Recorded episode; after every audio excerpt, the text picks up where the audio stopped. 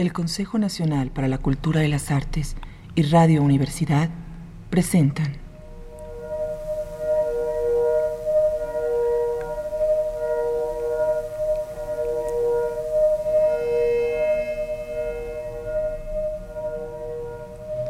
La llave del tiempo. La clave del tiempo. Nave del tiempo. El ave del tiempo.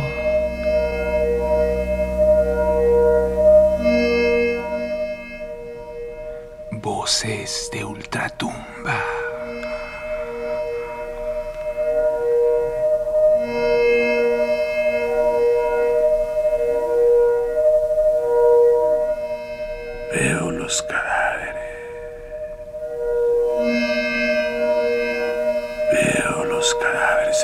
Hermanos. Los cadáveres de mis tres hermanos, nacidos muertos en unos tarros de vidrio. Veo los cadáveres de mis tres hermanos nacidos muertos.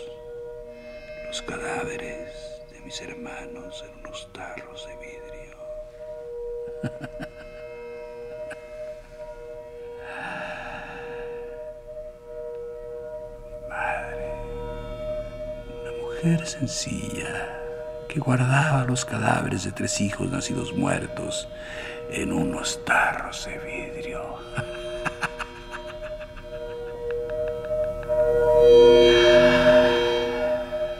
Mi padre, un oficial del ejército. Ta ta ta ta ta ta ta ta ta ta ta ta rico, riquillo,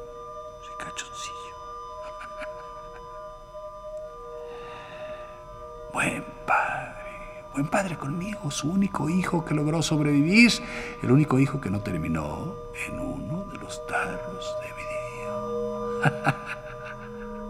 su hijo, un poeta. Mi mamá me quería, sí, mi mamá me quería. Mi mamá me quería, a pesar de que yo era débil. Irresponsable, eso dicen, débil y responsable. Yo, Paul Verlaine. Paul Verlaine. El deseo, el deseo de ese chico, el deseo, el deseo, el deseo.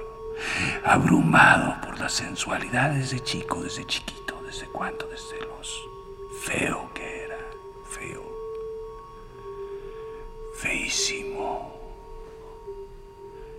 rostro ancho, aplanado, y unos ojitos oblicuos, ojititos, cejas pobladas cara dura. Los niños, mis compañeros, se burlaban de mí. Y recuerdo al profesor, ese maldito profesor, el maldito profesor que dijo que yo era un criminal degenerado. Un criminal degenerado.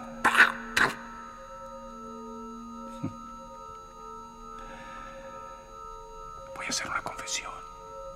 En la escuela, cuando chico, me sentía atraído por los estudiantes más pequeños y con ellos entablé amistades, eh, amistades muy ardientes.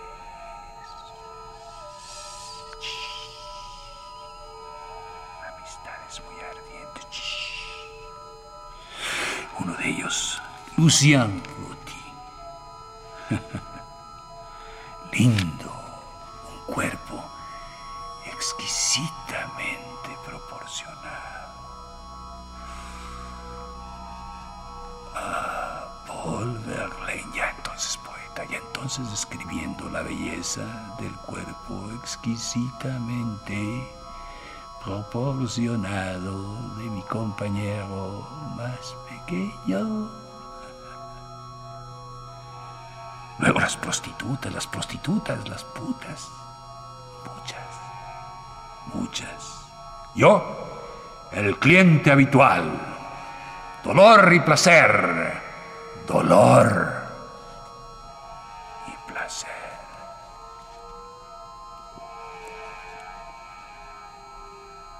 Dolor y placer aquí en el ajenjo, aquí en la bebida, en el ajenjo verde,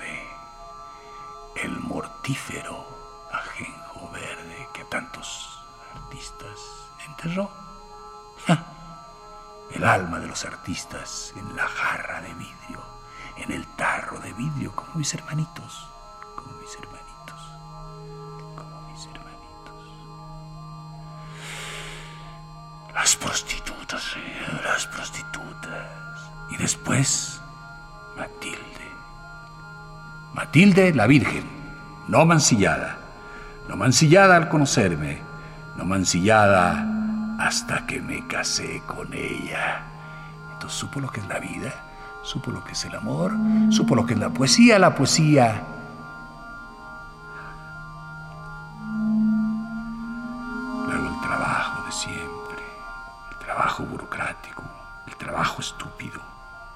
Que trabajar para sostener a la señora de Berlín, a Matilde Mote, con la que se casó Berlín en 1870, con la que me casé en 1870. Después, la guerra. La guerra que me sacó de la burocracia, que me hizo interesarme de nuevo en la vida. La guerra franco-prusiana y la llegada a París en 1871, lo recuerdo como si fuera ahora, como si lo estuviera viendo en este momento. La llegada a París de Arthur Rimbaud. Arthur Rimbaud. Rimbaud. ¿Qué puedo decirles de él, de Arturo, mi Arturo? Mi Arturo. Dos años. Dos años, dos poetas, dos genios, Verlaine y Rambo. Dos años. Hasta que se portó mal. Hasta que lo ataqué. Hasta que lo golpeé. Hasta que lo escupí. ¡Imbécil! Arturo, tarao, tarao, tarao.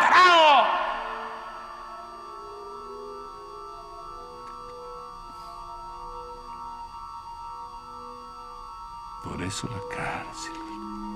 Por eso la cárcel. Por golpearlo, por patearlo en las nalgas. Se portó mal conmigo, ¿por qué no? ¿Por qué no iba a patearlo? La cárcel, por eso. No hay justicia. No hay justicia en la tierra. La cárcel, por eso. Oh, 18 meses. 18 meses, ah, pero en la cárcel. Gracias a Dios conocí a Dios, recuperé a Dios, encontré a Dios en la cárcel. Ahí estaba Dios en el rinconcito. Le recé a Dios, me acerqué a Dios. Dios, ¿verdad que no hay razón para que me encierren por haber golpeado. A Arturo?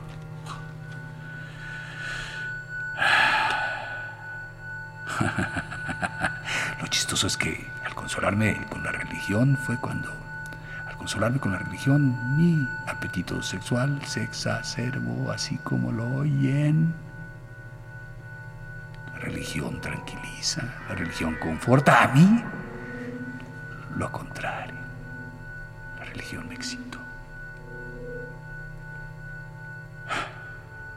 Entonces, de una relación a otra, de aquí a allá, de esta aquel, aquel, de aquel aquel, de aquel aquella, de aquella aquellos, de aquellos aquellas, de tin, marín, de doping, hueco, carapa, títere fue. Y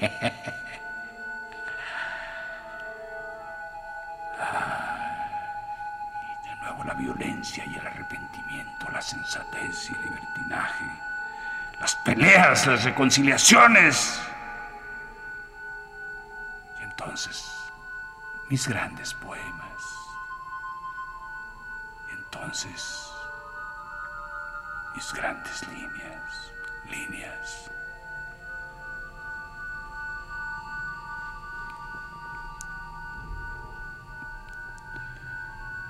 Mi mamacita, la que guardaba los restos de mis hermanitos en los frasquitos de vidrio. ¡Maldita vieja! ¿No puedes estarte en paz? Te odio. Muérete, muérete, muérete, muérete. Y se murió. se murió en 1800, ¿qué? 86. Y cuando se murió mi madre volví a ser heterosexual.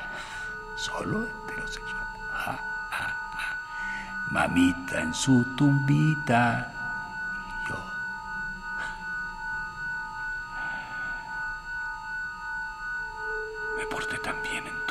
Está.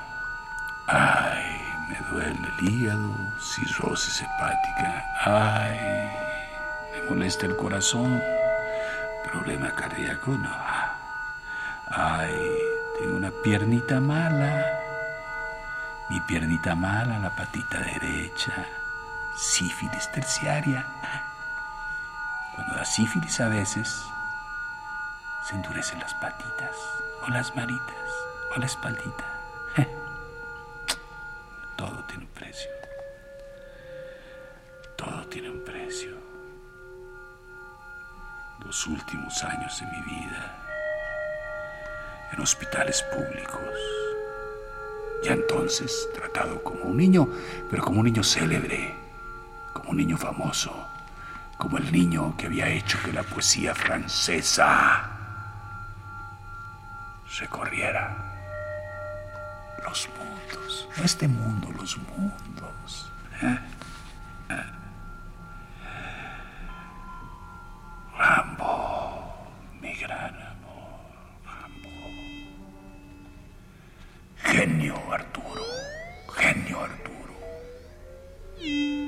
enfant terrible de la poesía francesa. Chiquito, chiquitito adolescente, me escribió unos versos, unos versos. Recuerdo que les daba colores a las letras vocales y le daba colores a las consonantes. No escribía poesía únicamente, escribía música, componía música sentado, Cerecito, viéndome, viéndome con cariño, viéndome con amor, viéndome con odio. Escribía unas cosas.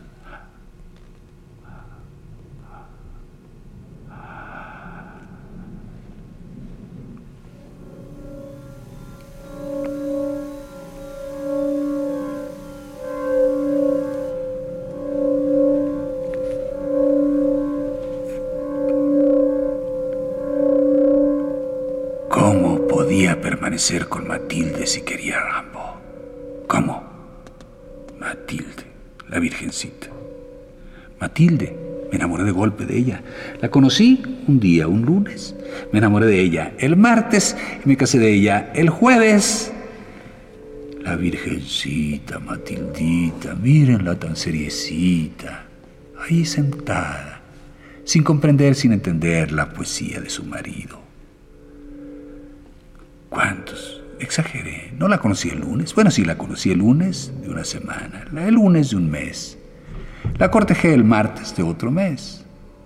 Me hice novio de ella el miércoles de otro mes. A los seis meses. ¿A los seis meses? No, a los seis meses no, a los diez meses nos casamos.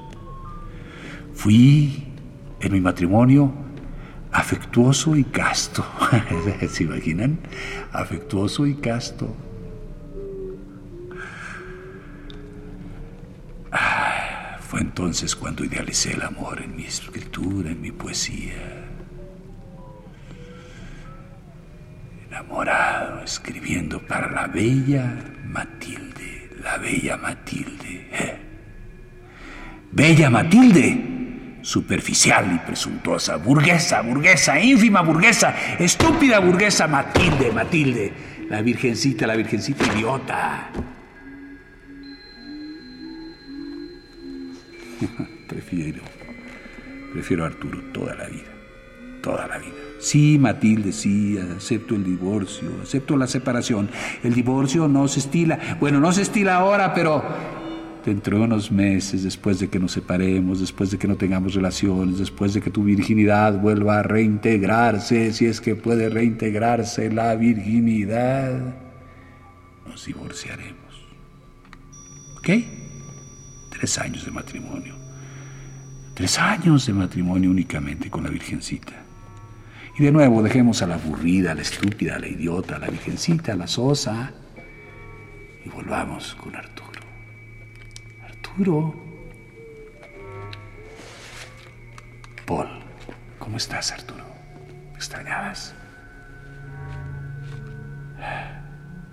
No sabes cuánto me aburrí con. No sabes lo mal que lo pasé con ella. No sabes.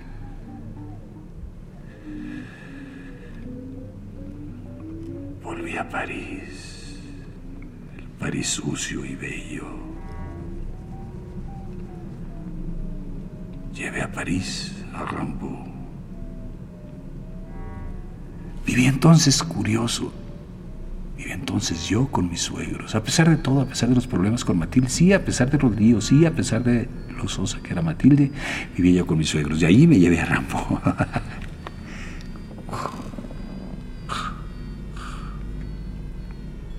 No me aguantaron mis suegros mucho tiempo. Claro que no. Se escandalizaron, se asustaron. ¿Con qué patán se casó mi hija? ¿Con qué degenerado? ¿Con qué bisexual? ¿Con qué homosexual? ¿Con qué prostituido? lloró la mamá. lloró la mamá, lloró el papá. y entonces, a vivir Arturo y yo con una serie de amigos. Uno de ellos un músico homosexual. Fue el que me enseñó a fumar hachís. Me dijo que con el hachís se ampliarían los horizontes de mi mente, que podría entonces escribir mejor, escribir mejor como si alguien pudiera escribir mejor con hachís o sin él que Paul Verlaine. El hachís sirve para otras cosas. El hachís sirve para divertirse más con Arthur, con Arturo, para pasarlo mejor con Arturo. Para escribir no necesito hachís. En lo absoluto. En lo absoluto. Qué tiempos con Arturo. Día y noche recorriendo París, bebiendo y parandeando, viviendo y parandeando, viviendo y parandeando.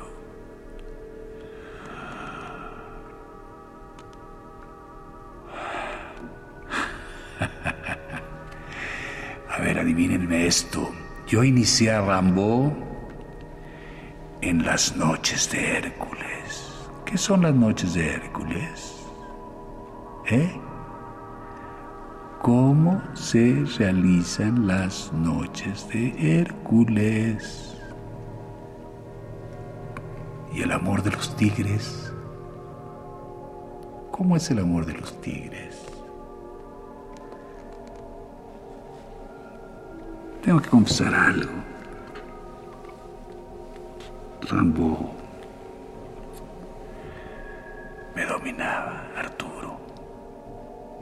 Se vengó de la paliza que le di. Se vengó de la paliza que le di, me controló, me controlaba, me decía lo que debía de hacer, lo que debía de vestir, lo que debía de ponerme, cómo debía de peinarme, si debía de llevar bigote o quitarme el bigote. Una vez quiso incluso que escribiera como él me dictaba, como él prefería. Eso sí, nunca lo toleré. Jamás. Arturo, hasta eso no llego. Todo lo que tú quieras, Arturito, lo que quieras, lo que mandes. En el bar, en la parranda, en la cama. Pero mi poesía, frente al papel, frente al papel, soy yo. Entiéndelo, Arturo, soy yo solito el que dice por dónde y cómo, por dónde y cómo.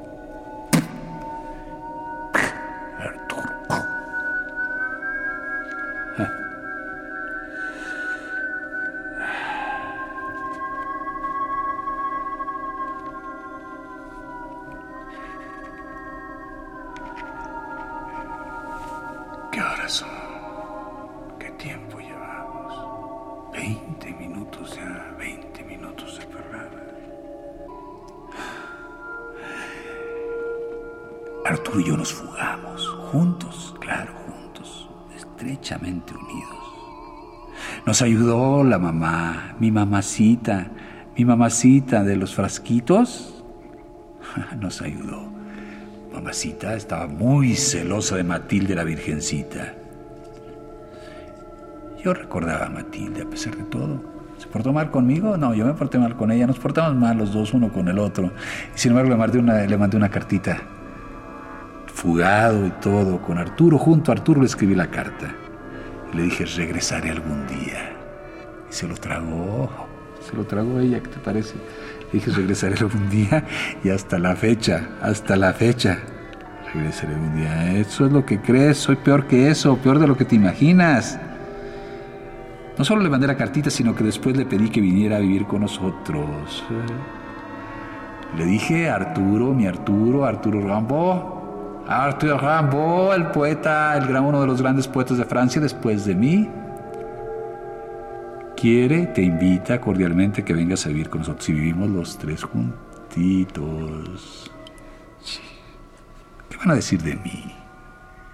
Diciendo todas estas cosas para ustedes frente al micrófono, confesándome. Ay.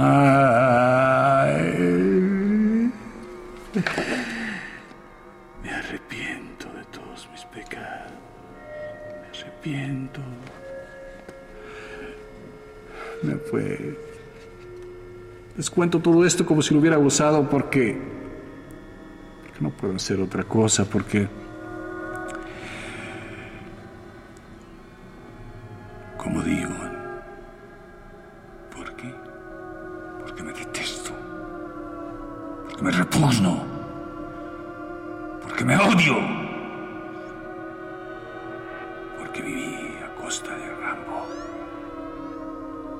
Viví para y por Rambo, Rambo me ayudó. puedo más, estoy loco, estoy diciendo tonterías, estoy diciendo estupideces, estoy diciendo quiero suicidarme, quiero matarme, ya no aguanto más a Rambo, ya no aguanto más a Arturo, ya no aguanto más a Matilde, ya no los aguanto. Esta nota de suicidio para ti, Arturo. Esta nota de suicidio para ti, Matilde. No se culpe a nadie de mí. Esta nota para ti, y para ti, y para ti, y para ti. Ah, pero si me voy a matar, te voy a matar a ti primero, Arturo. Te voy a matar a ti primero.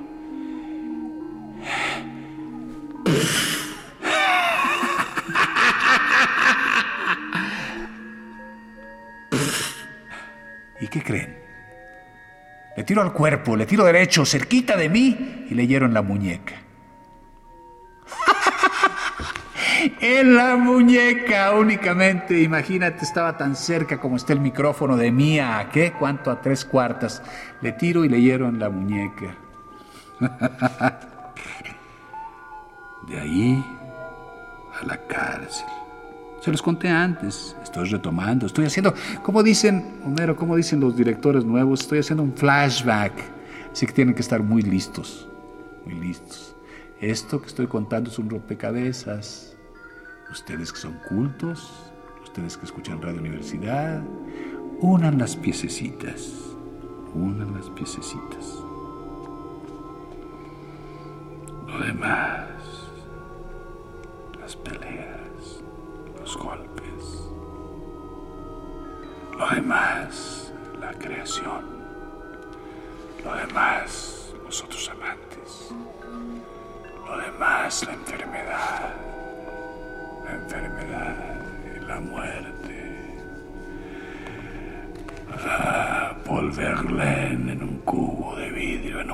gigantesco frasco de vidrio. En este frasco de vidrio en el que me colocó mi madre. En este frasco de vidrio, tres hijos muertos al nacer, un hijo muerto en vida Un hijo poeta, un hijo escritor, un hijo encerrado en un frasco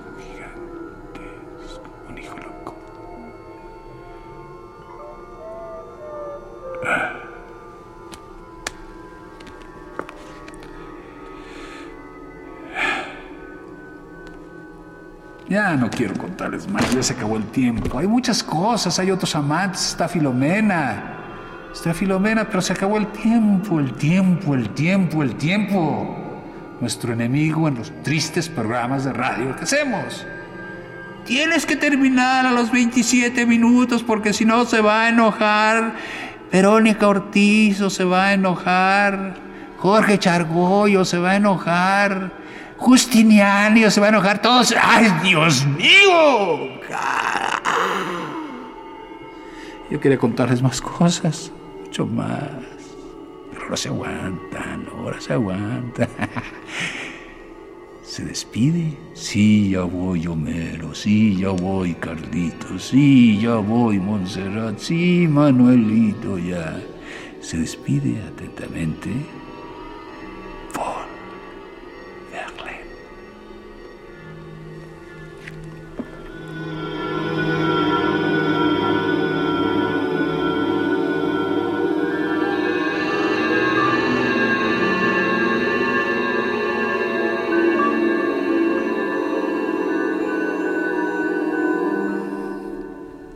Consejo Nacional para la Cultura y las Artes y Radio Universidad presentaron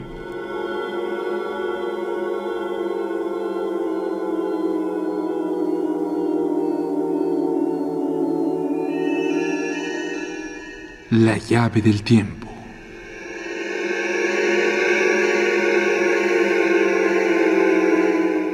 La clave del tiempo.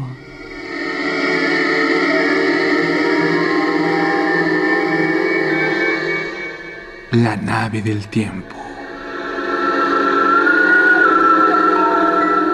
El ave del tiempo.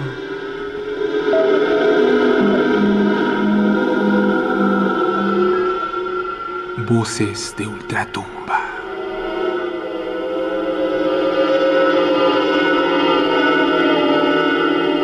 Paul Verlaine.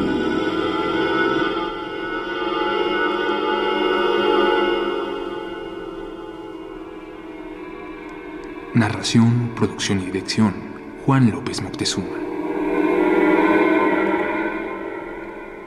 Musicalización, Manuel Díaz Suástegui. Música original de Manuel Díaz Suástegui y Emiliano de la Vega.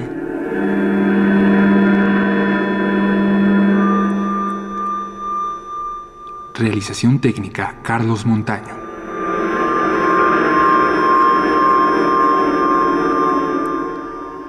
Locutora. Monserrato Reslanda. Locutor. Homero Bazán Lonche.